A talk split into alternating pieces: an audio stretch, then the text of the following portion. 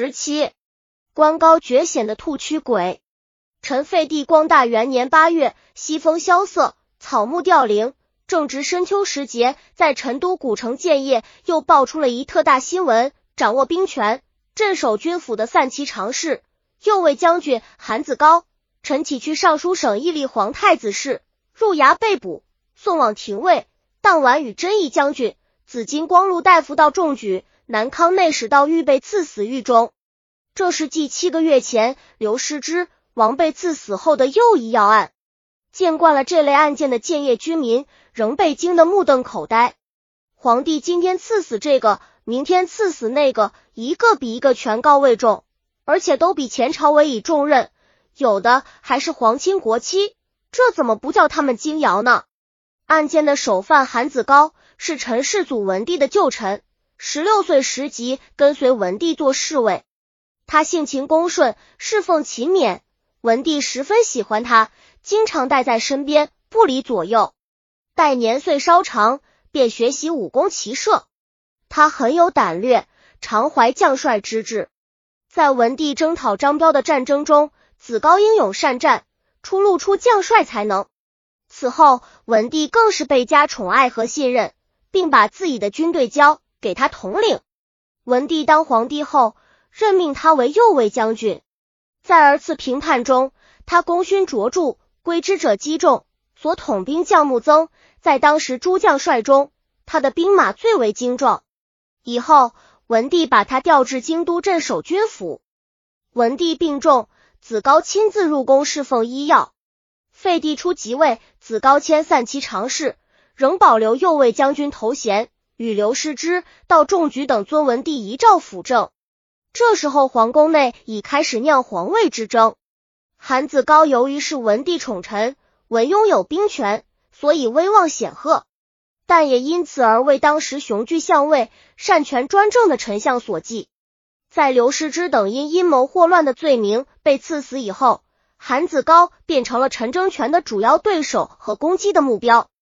韩子高本人因兵权过重，担心树大招风而自危，便常去拜访到众举。倾吐胸中郁闷，商讨对策，而丞相则早已派人窥探他们的动向，寻找制服他们的时机。当丞相得知韩子高与道仲举过从甚密时，认定他们必是势通反对自己，决定先下手为强。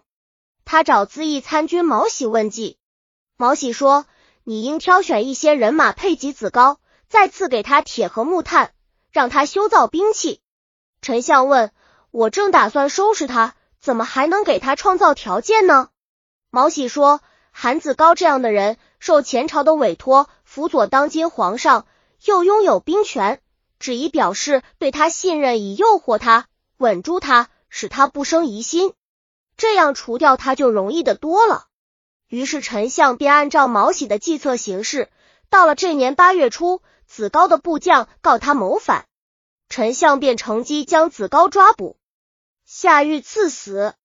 这个案子的另一名主犯道仲举也是高祖、世祖两朝旧臣，他为人耿直，很重义气，一生追随文帝，深受文帝信任和重用。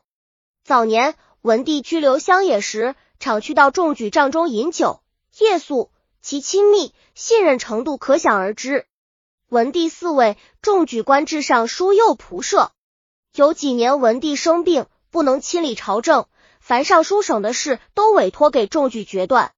文帝病重，他与韩子高等人入宫侍候医药，并受托辅佐皇太子即位执政。以后他一直心存结义，护佑幼帝陈伯宗。幼帝即位，陈凤召入朝辅政不久，发生了刘氏之案件，牵连了到仲举。由于他不是主犯和发难者，因而得到宽宥，削职为民。另回私宅闲居，但是他报效文帝之心未亡，仍旧思谋逐臣，保住幼帝皇位。此时皇太后沈妙容也正有此意，这使他受到鼓舞。道仲举有个儿子叫道玉，是文帝的妹夫，曾被任命为南康内史，因文帝丧事未去上任，住在家里。他看到父亲被定罪罢官，心中不平，也深感不安。父子俩都曾受文帝的恩宠，所以有共同的心愿，于是便商量去找韩子高，以共同计议大举。为了避开丞相的耳目，道玉经常装扮成妇人，乘一小轿到韩子高府上去。后来子高的部将向丞相报告了这个情况，丞相便把道中举、道玉抓起来，跟韩子高一起送交廷尉狱中，并以幼帝名义下了诏书。诏书说，韩子高、道中举受任前朝。荣宠显赫，四子骄严，临奥百司，善行国政，排一亲七台，并说众举、子高共为表里，因构好谋，密为义计，安成王连之叔父，烹成故托，受命导阳，伊尹、周公之责，人无异议。而子高、众举率聚凶徒，欲相演习，并克今月七日，纵其凶谋，赖祖宗有灵，奸谋显露。大奸克奸，罪人私德，可收复廷尉肃正行书。丞相接二连三次死朝中重臣，给他们加上阴谋祸乱、密为异己的罪名。